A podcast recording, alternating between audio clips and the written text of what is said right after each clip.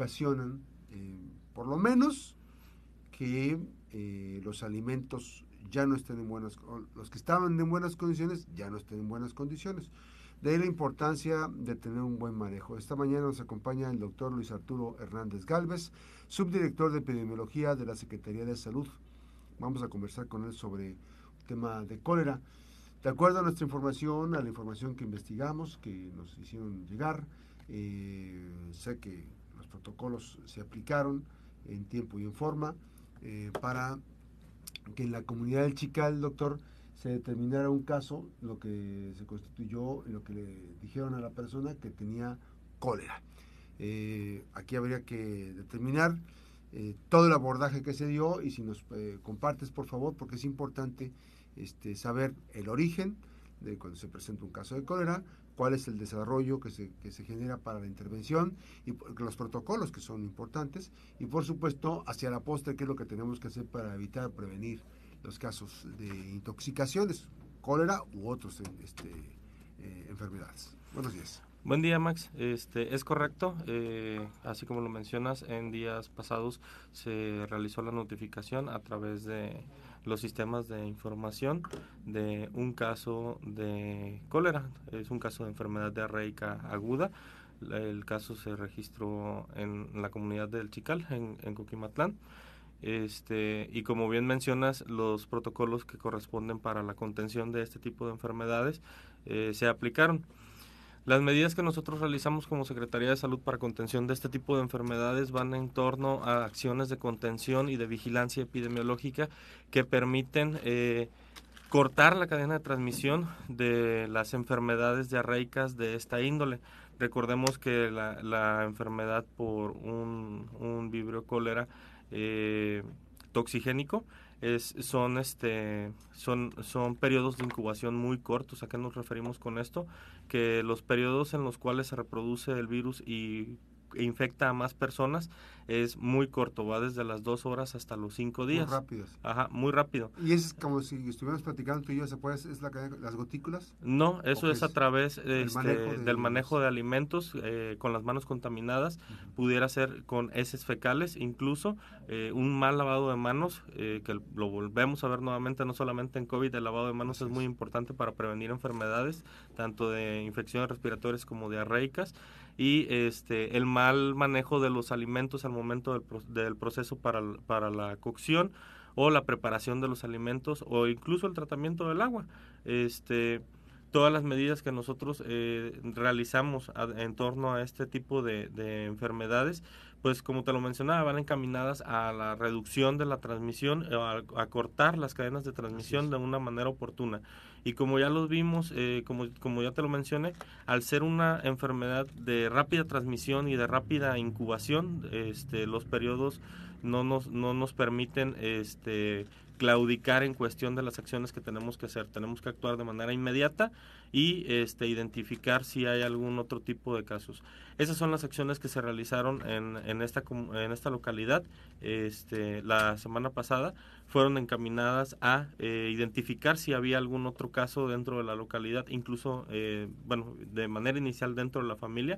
A esto se le llama bloqueo familiar, en los cuales nosotros identificamos al caso índice que fue el que salió reportado este, y nueva, eh, hacemos la visita, hacemos el bloqueo familiar en donde interrogamos a las, a las, a las hacemos una investigación médica en donde identificamos si hay algún otro caso dentro de la familia y este, si no hay se les da un tratamiento profiláctico. ¿A qué nos referimos con esto? Que les damos tratamiento para evitar que se contagien por esta bacteria. Una vez que ya tenemos este, hecho ese bloqueo familiar, lo consiguiente es hacer un cerco epidemiológico en donde nos marca que son cuatro manzanas a la redonda de la ah, vivienda para poder extender ese cerco, identificar dónde hay más casos y hacerlo lo conducente que son a la entrega de, profilaxis. Ojo aquí, de, perdón que te interrumpa. Este, lo mencionamos que son cuatro manzanas a la redonda, pero si ubicamos el chical, pues son, este, por aquí traigo un, mapa, es pequeña la comunidad, entonces si te fijas, no nos da para abarcar cuatro manzanas a la redonda, que es lo que hicimos, se hace un barrido de toda la localidad, este, en busca de casos, es decir, censamos a toda la población para ver, son 443 personas.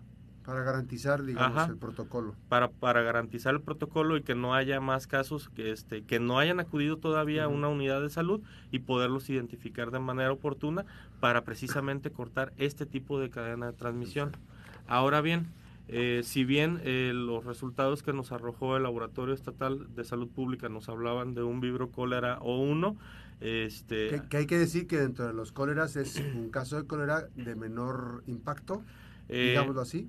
Haz de cuenta que nosotros eh, tenemos dos tipos de, de vibrocólera. Eh, unos que son toxigénicos, que, causan eh, toxicidad a la población, que, son mucho más fuertes, más, agresivos. son más agresivos, y unos que son no toxigénicos, que pasa como una, una enfermedad diarrea.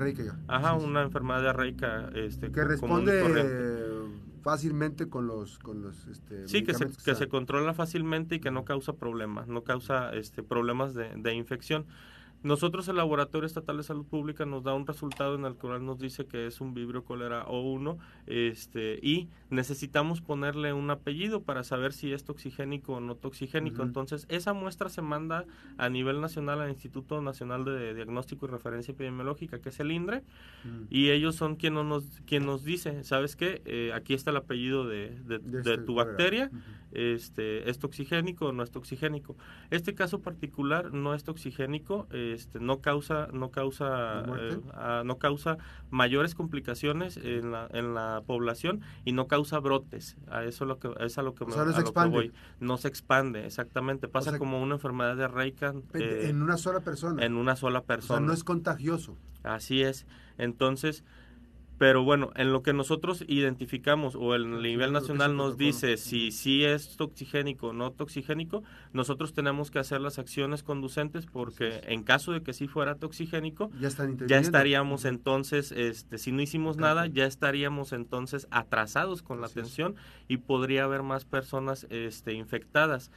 Ahora bien, nosotros actuamos de manera este, oportuna en cuestión a si hay o no una toxigenicidad de la, de la bacteria y al momento en que nos dice el, el, INDRE, sabes que no es toxigénico, nosotros ya tenemos todas las acciones, ya hicimos cadena, ya entregamos tratamientos profilácticos y por si hubiera sido un, un vibro toxigénico, ya, estábamos en campo este, haciendo acciones y entregando tratamientos a la población de manera oportuna. Sí es importante esa parte porque no, no hay que desestimar jamás una situación de estas, pues. Así es, recordemos que, que eh, este tipo de enfermedades son muy contagiosas y muy rápido se, confunden, Además se, confunde. Entonces, si se desestima, pues está complicado. Este tema, eh, hay que decirlo. Entonces, eh, hay profilaxis en, en, la familia, primer círculo cercano, consistente en antibiótico. Sí, es un, es un tratamiento antibiótico a base de, de, doxiciclina. Es un, es, un, eh, es un derivado de la penicilina, este, el cual se les da un tratamiento de dosis única, porque ah, responde muy bien el, el, el, el antibiótico, eh, perdón, eh, el antibiótico tiene muy buena acción contra los, los vibros este, o contra las bacterias. Entonces se les da como dosis única y ahí se cierra el círculo. ¿Qué detona un presencia de cólera? ¿Cuáles son los factores de riesgo que podrían que podríamos advertir en el día a día? Eh, van encaminados a todas las medidas que hemos estado manejando, eh, por ejemplo, en, temporada de calor, que, ya tuvimos aquí un acercamiento, que van sobre el manejo de alimentos, el lavado de manos y este, la, limpieza del agua. Eh, en cuestión de la limpieza del agua, pues estamos hablando que tenemos unas buenas coberturas de, cloración de agua este, de red. Y más que nada podemos aquí buscar las también las fuentes que ministran el agua a la población esas fuentes están cloradas. Esas fuentes están cloradas y tienen un buen, este, nosotros le llamamos eh, cloro residual. Eh, es decir, lo que queda dentro del agua al momento en que pase todo su proceso eh, debe de quedar dentro de una normativa que es 1.5 partes por millón. esta, esta normativa y esta cantidad de cloro que queda en el agua es lo que nos va a dar la potabilidad del agua y que pueda ser segura para el, para el uso humano. Este, ¿Esto solamente se puede presentar en comunidades rurales, el cólera? No, los, tipos de cólera eh, con, toxicidad y no toxicidad. Eh, se puede presentar en cualquier en cualquier localidad, en cualquier vivienda, eh, sin embargo, pues está más enfocada este tipo de enfermedades a, a, los lugares en donde no se tienen, ajá, no se tiene una buena, ajá, unas, unas buenas medidas higiénicas. Eh, mucho tiene que ver el lavado de manos, hacer un correcto lavado de manos, que ya todos sabemos cómo, debemos lavarnos las manos y cuál es el periodo que debemos de durar, que son de 20 a 30 segundos. 25 a 30 segundos. Exactamente. Y sobre todo y muy importante, el proceso que nosotros llevamos para la preparación de nuestros alimentos. El no mezclar alimentos crudos con cocidos este, el, llevar todos los alimentos que vamos a consumir por un proceso de, cocción. Y si vamos a consumir frutas o verduras hay que hacer un, lavado, y desinfección de esos alimentos. Igual todos los, alimentos este, crudos que nosotros vayamos a consumir al momento de cortarlos y todo eso, hay que lavar nuestros cuchillos, nuestras tablas, para evitar el arrastre de esas bacterias que se pudieran dar. y muy importante que si no vamos a, por ejemplo, si estamos cocinando y vamos a dejar de lado algún producto este, fresco o algún producto crudo, meterlo a refrigeración para evitar que se descomponga con las altas temperaturas que tenemos actualmente en la entidad y en toda la República, no solamente aquí en Colima. Eso nos va a disminuir mucho la cantidad de, de la reproducción de las bacterias que se dan en estos tipos de alimentos y obviamente llevar un proceso de cocción adecuado este, en, en la preparación de los alimentos nos va a ayudar a disminuir en gran cantidad la, cantidad de, bacterias que se pudieran presentar o incluso de virus.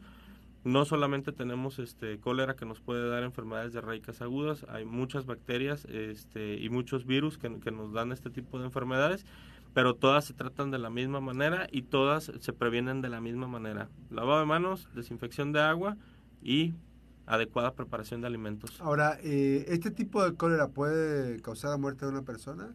Tiene que, la condición de la persona tiene que estar muy débil como para que cause efectos que incluso pongan en riesgo su vida? Va a depender mucho del sistema inmunológico que tenga la persona eh, al momento de la, de la enfermedad. Eh, sin embargo, pues nosotros tenemos que, que atender este de, la mejor manera posible y muy y, ajá, y muy muy oportunamente eh, cortando cadenas de transmisión y evitando los, los contagios de otras personas.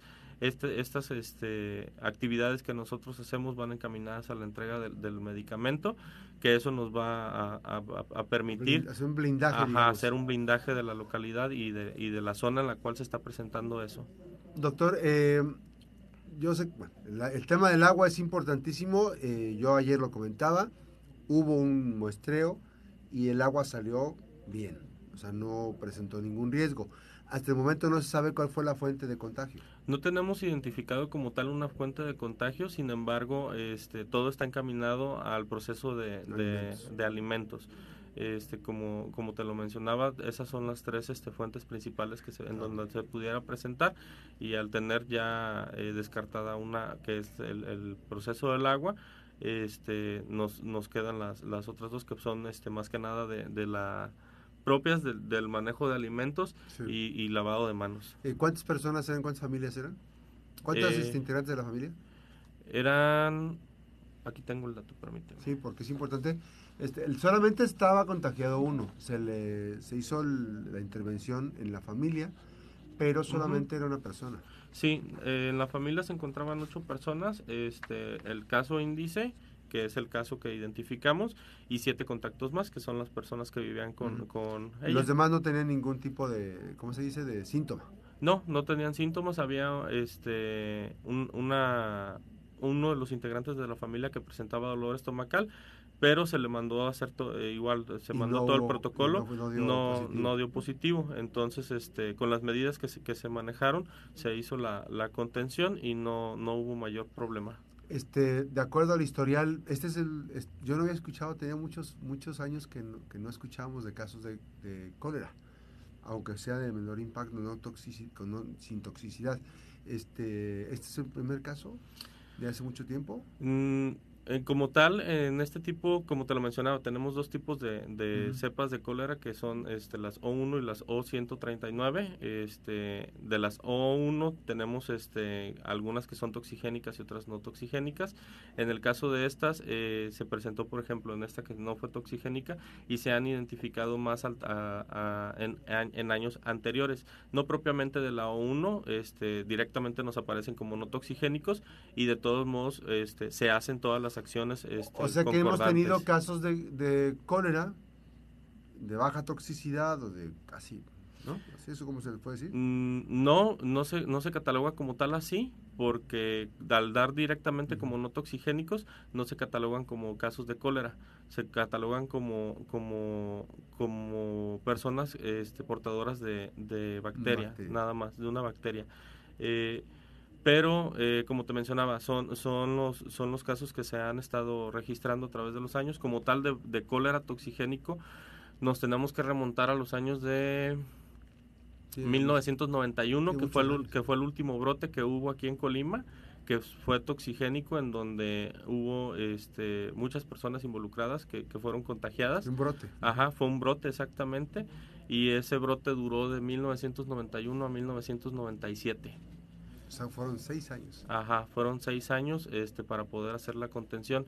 Ojo aquí, en este brote no fue un brote propiamente propiamente que inició en el estado de Colima, eh, es un ah, brote fue importado. Fue un, ajá, fue un caso importado que, que tuvimos, este y eh, el brote viene desde nivel nacional viene de, otro estado de la República y toda la República Mexicana estuvo este, involucrada en este, en este brote, eh, que fue de los más importantes que tuvimos a nivel República.